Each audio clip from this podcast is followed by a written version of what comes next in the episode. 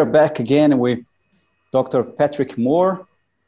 And we are delighted that he, he is back with us. I, first of all, I would like to thank him, uh, not only for this interview, but uh, yesterday I watched uh, a documentary that was launched the day before by Brasil Paralelo, where, where he was interviewed.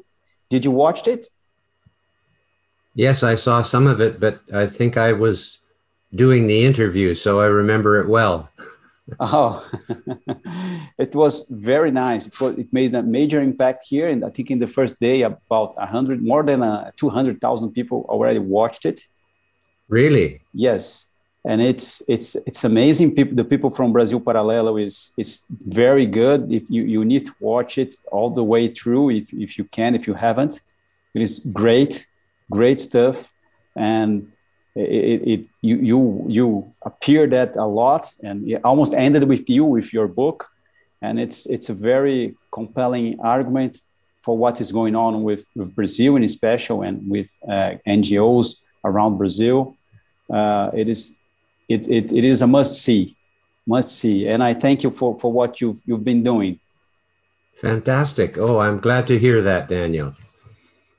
Great well, uh, we, we finished uh, the last time talking about uh, climate change and global warming. And I would like to talk to you about some chapters of your book. And maybe we could start about forest fires and what, what is the truth about that. And I, will I'll, I'll say some things that I've, I've noticed uh, where the, the, places I've been. I've, I, have been to Jalapão, which is in the center of Brazil, which is a wonderful place is in the Cerrado right now. And I could see that there were some fires uh, around us in some places, very small fires. And we got to a, a it is a it is a very tough place to to get to. It's about five hours of uh, dirty roads, very bad dirty roads, but it's a beautiful place. And we, we went to see a, a local NGO, and it was a very nice NGO, uh, about two guys that were uh, taking out the garbage from that city and putting out, and they were planting trees around where the, the garbage was thrown before. And they told us that they were setting those fires at night or close night, which is not that warm, because they want to prevent the biggest fires from coming in. And later on, we, were, we went to see another uh, uh, community, as they say there, they, they work with uh, what they call golden rice. They made art craft, art craft, uh, handcraft with, with, with this uh, golden rice. And we were talking to them, and they said, "Well, you, you, you that's something new. They were working with this golden rice. It's a very uh, beautiful rice with the, they make art craft." And they said, "Well, how you are managing this? Is it okay you, you, since you are now taking this grass?" And they said, "Well, it is, but we discovered that we need to set fire on them for them to germinate. So they can the the the, the, the seeds of this uh, golden grass will only germinate if they set fire on them. And I was in Australia uh, four years ago, and a tour uh, tour guide told me that the the seeds from the eucalyptus need to burn to to germinate. I, I've tried to find this here around the internet, but I couldn't find.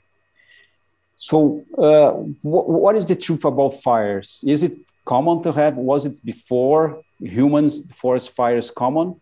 How does it work? Well, there's many aspects to forest fires.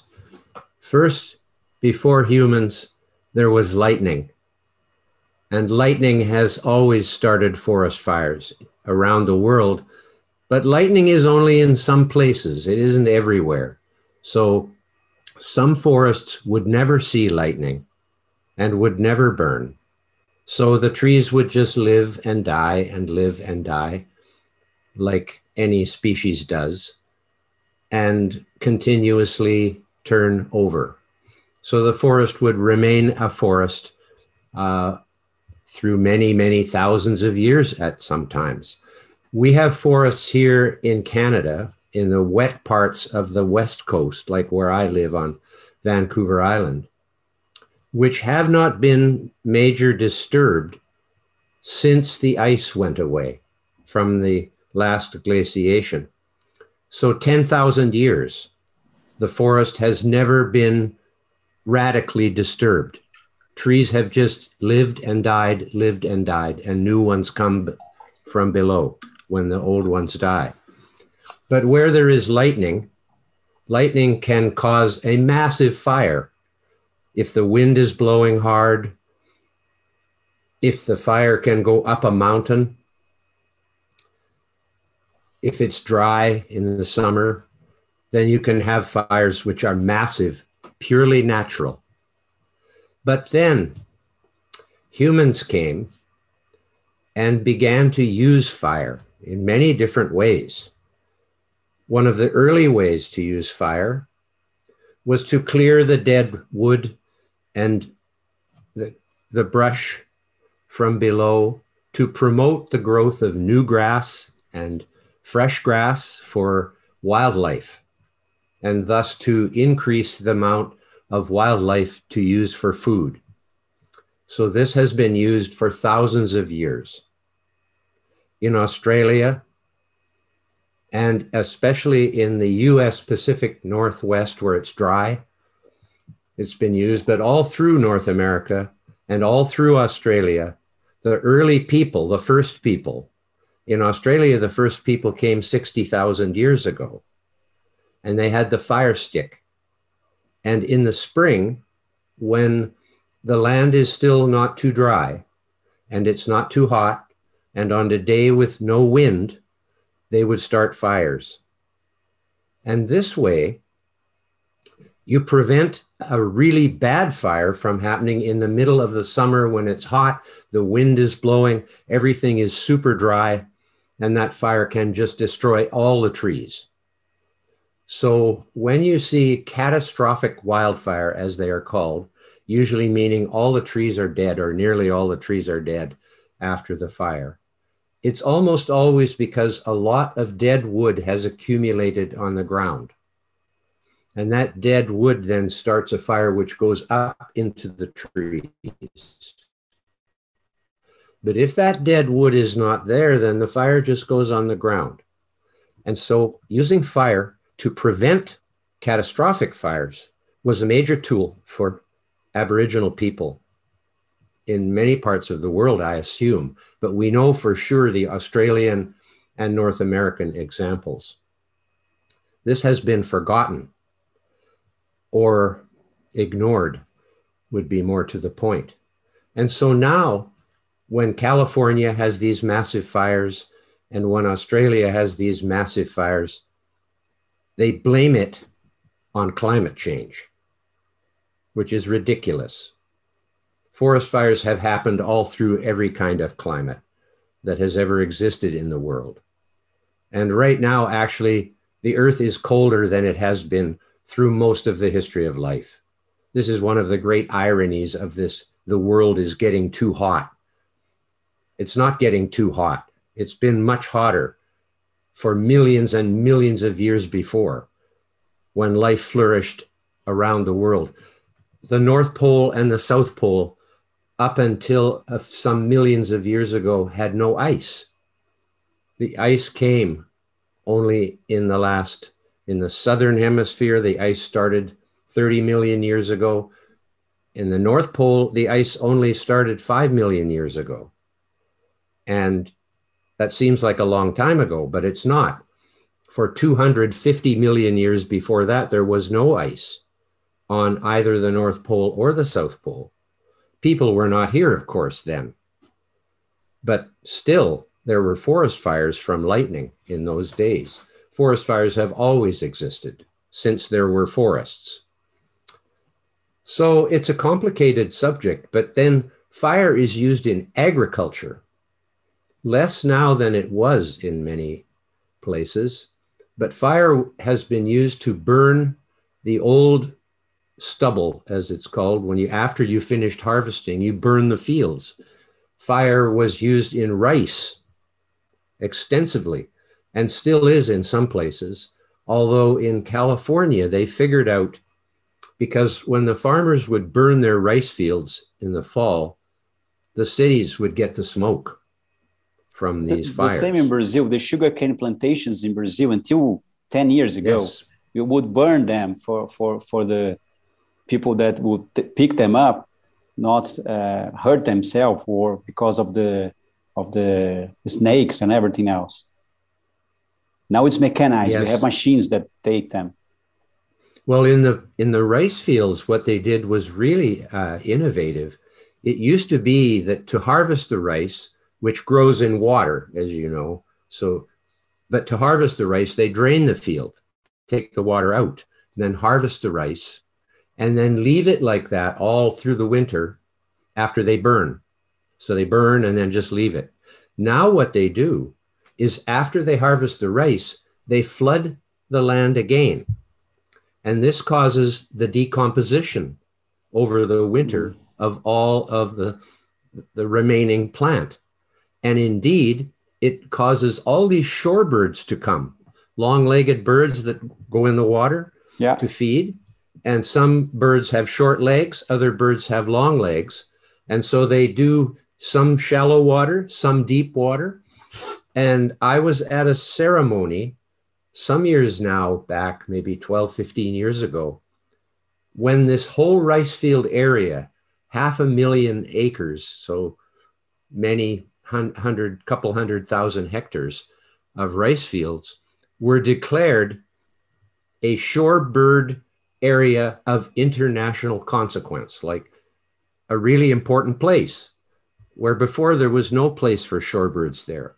Hmm. So now all these shorebirds are coming. So it's interesting to see doing different practices with forests and farms. You can encourage wildlife in many ways.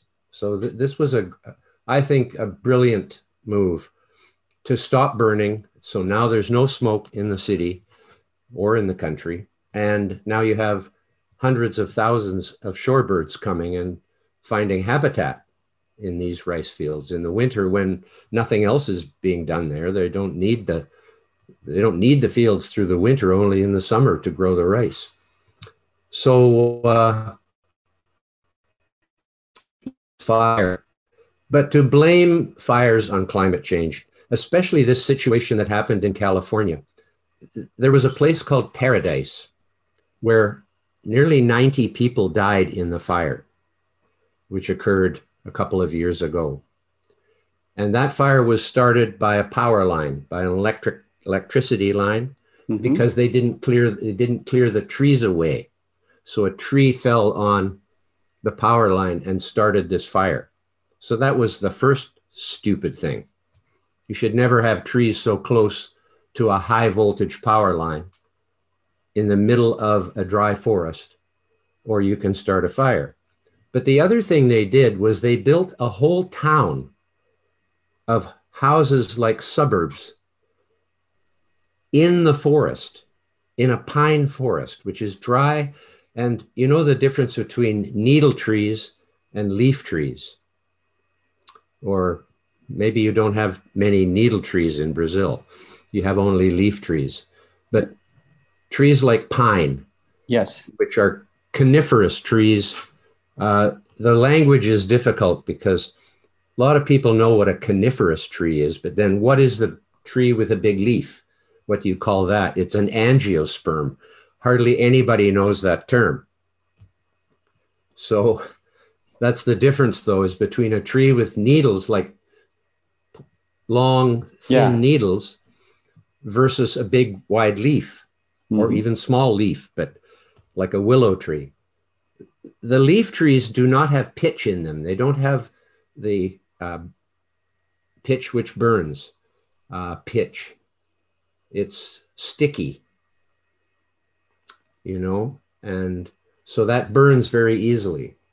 So if you build houses right close in with needle trees, when they catch on fire, they just burn everything. And they built this town so the trees were right next to the houses instead of clearing away the needle trees and planting leaf trees, which would not burn so easily, and also leaving lots of open space with just grass and maybe some shrubbery. If you're going to build a, a city or a town where there's a lot of trees, you should change things, especially if it's a eucalyptus trees actually are leaf trees which do have a lot of fire promoting pitch in them. Mm-hmm. So you, you don't want them right close to houses. Uh, management of the forest is a complicated subject. And either, you know, some forests are for parks so that they're protected. And but you still have to manage those forests. And if you restrict the timber industry, so no money is being made from the forest, then how do you manage the forest? So there's so many factors involved. And today the problem is is the people who think they are so smart, the greens in the city are now in control of the forests in the country in many parts of the world. And they I, don't I, know what the they don't know how to do it. I, I, I read a report about a scientist in Australia. I forgot his name. Twenty some years ago, his the of, on this part of Australia or Australia in general were they were prevented from setting fires, preventing fires. You know, setting small fires to prevent the big ones. And he said, in 20 years, you see huge fires, and that's what happened two years ago. He was yes. right, as you said. That's right. And so the, the people who understand forests, often called foresters, professional foresters, have been given no, no chance to do their work because these greens in the city who have more people and more votes and more influence, more power, they say how they want to do it. And mostly the way they want to do it is to do nothing, to just let the forest be. And then when lightning comes or a campfire comes and burns, people throw cigarette, the tree falls on a power line and starts a fire, then you have a huge fire. Instead, where if you manage the forest to prevent fires from becoming so massive, uh, it can be done. And it was done for 60,000 the people of Australia did this effectively, and the people in the dry forests of United States also did it. They used fire to fight fire. But for a lot of people, this doesn't make sense. Why would you start a fire on purpose? Well, because you can do it in such a way as you have a small fire, which does burn away the dead wood, but doesn't kill the trees and doesn't kill the people or burn down half a city you know so th- this is uh, a very complicated subject. My family has been in forestry on canada for 100 years so and i also studied forest ecology quite deeply at university and have always been greatly interested in the subject. And it's unfortunate you know there are many good things about mechanization. This is one of my themes the mechanization of agriculture, forestry, mining has saved millions of people from a life of toil where they die young because they work too hard, manual labor. People don't realize that before mechanization of agriculture, it took between 75 and 80% of the entire population to grow the food. People don't, don't know that any. That changed 100 years ago. But if you go to Bangladesh today, you will see that still something like 60% of the people are engaged in agriculture because much of it is still done with your hands. Yeah. But when you have machines, less than 5% of the people are needed for agriculture. And the, the main result of this is that now all the other people can do something else, like make machines or be professors or scientists or other kinds of professionals. And then results a majority of people move to the city because now they don't need to live in the country because it only takes 5% or less to grow the food. So only 5% remain in the country. Now the city has almost all the people, which is good for the rights of women, education. Children don't have to go to work on the farm when they are six or eight years old yeah. so that they can go to university instead. All these benefits of mechanization are real. But the downside of mechanization is now the city people are in control. And they are also in control of the country, where the people are farming and fishing and mining and drilling and getting all the stuff that the city people need. And for some reason, it's possible in their minds for the city people to look out to the country and see these people, they are destroying the wilderness, they are cutting the trees, they are plowing the soil, they are drilling in the ground, they are blowing up to make minerals to get mining. They, these are the enemies of the earth. Forgetting, they forget that the only reason those people are doing those things is to get the food, the energy, and the materials to build the cities. So those people can live there. And so the city people don't understand where everything is coming from. If you are living in the, the center of one of the 500 cities in the world with more than 1 million people, of which there are 500 cities with more than 1 million people, if you're living on the 30th floor in a condominium, maybe you're lucky enough to have a balcony, but maybe not. You don't notice the trucks coming at night with the food from the farms to put the food on the shelves in the store so you can go and get your food the next morning. You don't see that.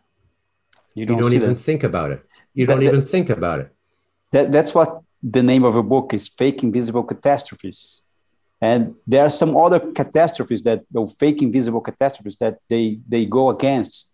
For instance, not in the land, but in the, the water coral bleaching, plastic in the ocean, for instance, uh, temperature of the oceans. And you make a compelling case against that in your book. Let's start with coral bleaching. Uh, is it true yes. that the coral the corals are bleaching? I've been there. It doesn't seem so. I've been there four years ago, and it doesn't seem they are bleaching. they are great yet. Well, corals do bleach, but bleaching is not death. Yeah.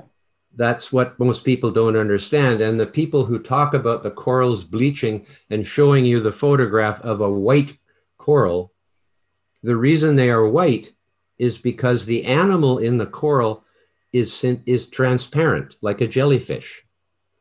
And the coral itself is made with calcium carbonate, which is limestone, like the shell of a clam. The shell of a clam is white, and the shell of the coral is white.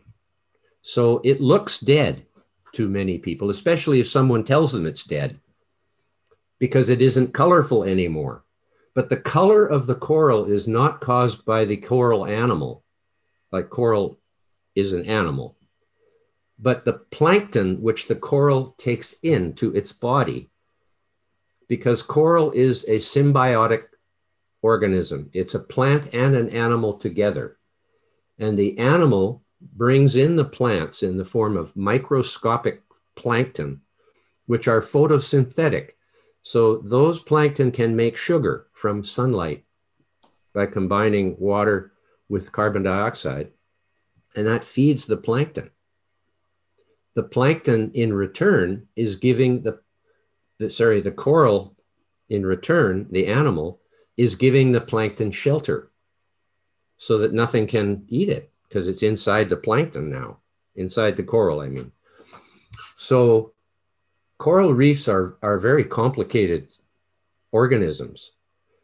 But what they do take advantage of is even if some coral does die from a hurricane or just from being old, new ones come after they take advantage of the idea that when, you know, everything dies, we, I die, you die, every, in, every individual of every species dies. So why how do there come to be more? Well, they are born. That's how. Life and death is occurring all the time. So they take advantage of the idea, oh, the trees are dying. Yes, of course the trees are dying. They're always dying. The old ones mostly, and the young ones come to replace them. So this is this is the kind of thing they take advantage of. And with the coral reefs, the truth of the coral reefs is they are saying that the ocean is getting too hot from climate change, and therefore the coral reefs will die. Well, the fact is, the most biodiverse coral reefs are in the warmest oceans of the world. It's Indonesia, the Coral Triangle, it's called the Coral Triangle, has 600 species of coral, more than anywhere else in the world, is in the warmest oceans in the world. So the truth is, because we are in a cold period now called the Pleistocene Ice Age, we happen to be in an interglacial period of the Ice Age, but it's still colder than it was for most of the history of life. The fact is, when the Earth was warmer than it is now, the corals were more widely distributed. The yeah. Caribbean, for example, 50 million years ago, the Caribbean Sea had way more species of corals than it has today. As the Earth cooled into this Pleistocene ice age, many of them disappeared because they couldn't live in such cold water.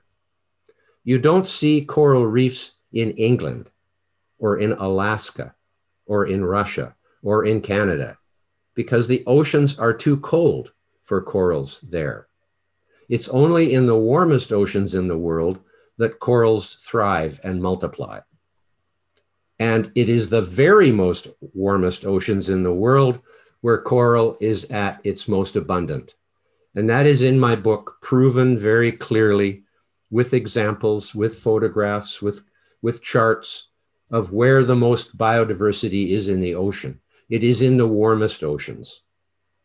It's just a fact. And if the oceans got warmer, the species would spread to a larger area, not shrink and die like they're telling us. That's just a, it's, it's obvious. If the if the most biodiversity is in the warmest oceans, then that means the warmest oceans are best for biodiversity because the cooler oceans have less biodiversity. It's just a fact. And what about that huge island of plastic in the Pacific? Yes, the Great Pacific Garbage Patch, yes. two times the size of Texas, and then they say, and it's growing much more rapidly than we ever imagined. So it's really a catastrophe. It doesn't exist. It is fake. And it's because they it's they, they say it's in the middle of the Pacific Ocean. Who can see the middle of the Pacific Ocean? You can't see it from the beach. You can't see it from your house. You know, you would have to go up in an airplane out over the middle of the Pacific Ocean. And how many people think to look down when they're flying from, say, San Francisco to Tokyo, how many people think to look and see if they can see the Pacific garbage patch? They don't even think about it. It's not there. It does not exist. And actual satellite photographs of the Pacific Ocean show there's nothing there. But if you go on the internet and you put in Great Pacific Garbage Patch, you get all these images which are basically total photoshopped.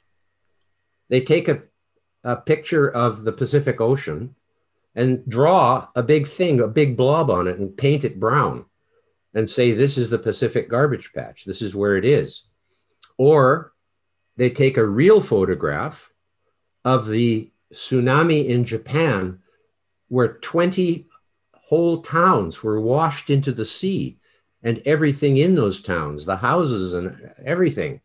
And they show a picture of this giant area of debris and say, this is part of the Pacific garbage patch. And then you see in the background mountains. It's in my book, it shows the picture. Yes. There's mountains in the background. There's no mountains in the Pacific Ocean in the middle of it. so you know it's the Japanese tsunami. And it's easy to it didn't take me very long to figure out there was no such thing as the Great Pacific Garbage Patch, that it simply doesn't exist. And yet they are still talking about it. They say it's two times Texas. You could see that from an airplane. Yeah. It takes a long time to fly across Texas. You could see it from a satellite, but the satellite photo shows nothing. It's easy to see the Hawaiian Islands. They are not twice the size of Texas. They are very small islands, really, Yes. by comparison. So the Great Pacific Garbage Patch is fake. It is a hoax. And yet it is in the newspaper headlines, CNN, all these places they tell you about the Great Pacific Garbage Patch as if it is real. And I don't know if they know they are lying or not, but obviously they have never seen the Great Pacific Garbage Patch because it isn't there to see. It's not. they it must know it exist. is it, it is fake. I, I cannot believe they they would believe that to be true. They, they they cannot run a story about that without knowing it is not true. Eh, It's like they say also that one million species will go extinct. How do they know that? How do they run a story like that? Is it true that one million species will go extinct? How many species have been extincted in the last 10 years, for instance? Do A we know that? A few? Maybe a few, yes, not 1 million. Uh, the way they get 1 million is from the air. Only that's the only place they can find it is just pull it from the air because there's no evidence of such a thing.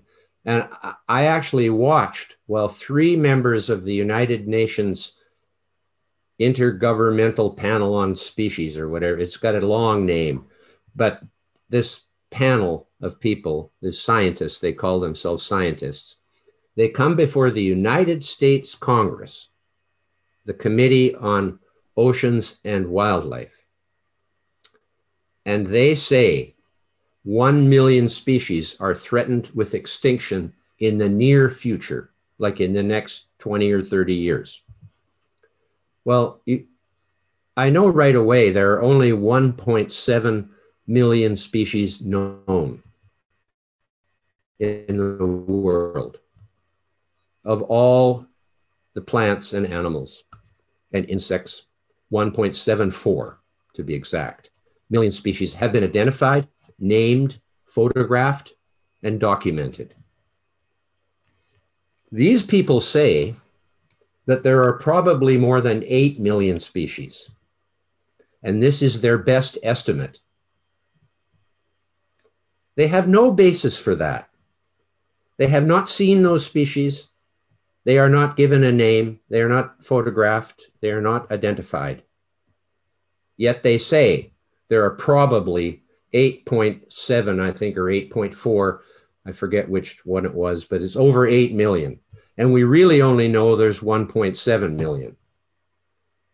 And then they say that is our best estimate, and that 1 million of those species is threatened with extinction. So uh, you have a situation now where 2 million species could go extinct tonight, right tonight. And tomorrow you wouldn't know it had happened because you didn't know what they were to begin with. So they're just plain lying. You can't make up species, especially not five or six million of them, and just say that's our best estimate of the number of species that have not yet been discovered. That's what they're saying. These are species that have not been discovered yet, but we're quite certain they're there somewhere. Right? Where? It's so bizarre and ridiculous that they are saying this in front of the Congress of the United States, pretending that they are United Nations scientists, when in fact they are total fakers. And there's three of them all at once. All it's not like one stupid person who is deluded. It is actually three people with United Nations qualifications as species scientists saying there are 8 million plus species. And they have no basis for this. They don't have anything except their word to the US Congress. And when myself and Marc Morano, who is with the Climate Depot, which is one of the biggest websites in the skeptic climate field, the two of us were there to testify. We testified very credibly.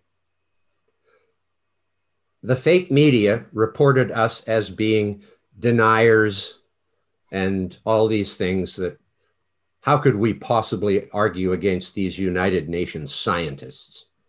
You know, these are the people who know how many species there are and how many are going to go extinct and all of that. And then the committee adjourned. And that meeting was never recorded in the congressional record.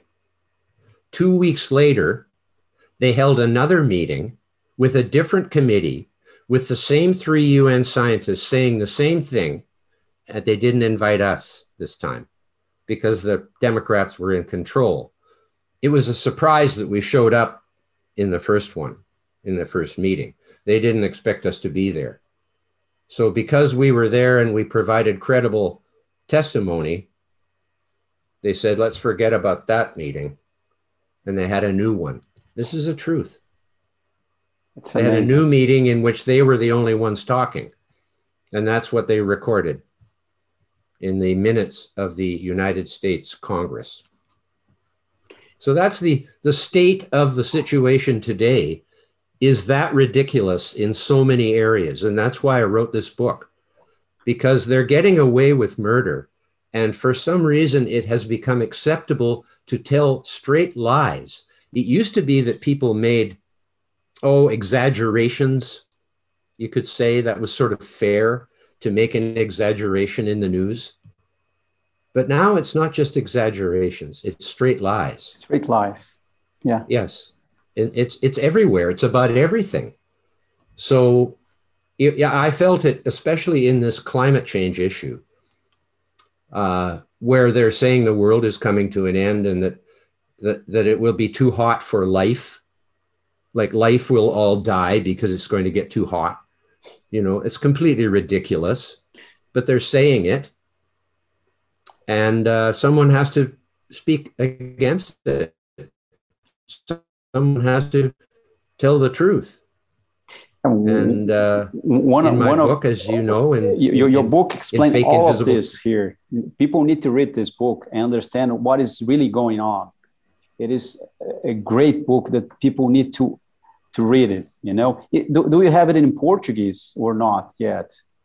Do you know? No, not in Portuguese. It's it's it's going to be in uh, South in Korean Okay. It's it's going to be in I believe it's going to be in German. I'm negotiating it for it to be in German, and it's also going to be in Turkish. Oh, good. So just coincidental, you know, people are reading it and saying, "I want to translate this into our language." Uh, I'm hoping it will be in Spanish and French because after English, those are the two main languages I'd like to see it in. It should also be in uh, the uh, Chinese language as well. But uh, we'll see. Uh, it's only been out for a few months. I don't have a big machine behind me to publicize this. I don't have millions of dollars to spend on publicity like these big publishing companies do. Mm-hmm. But I'm self publishing. You're self publishing. Yeah, that's a, what I was. And, okay. and hoping uh, it's, it's actually been received very well. It has over 800 reviews. More than 90% of those reviews are positive, really po- like five star reviews mostly. And so it's getting good reviews and it will eventually be noticed more. For sure. Uh, and I have I have coming up I have some uh, interviews that will be more high profile than I've had already.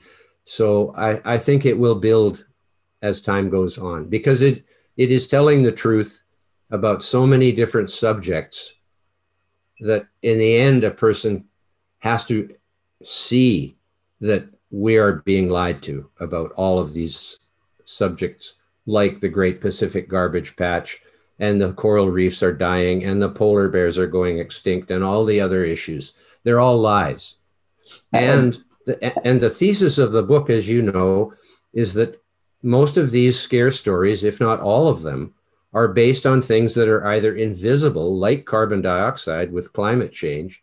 And they say climate change is causing the polar bears to go extinct and the coral reefs to go extinct. So it's still based on something invisible, carbon dioxide. But also, but Greta, Greta sees it. The, the carbon Greta, dioxide. Greta she, she, can, sees, she, yes, she can see apparently it. she has like X-ray vision. Yes.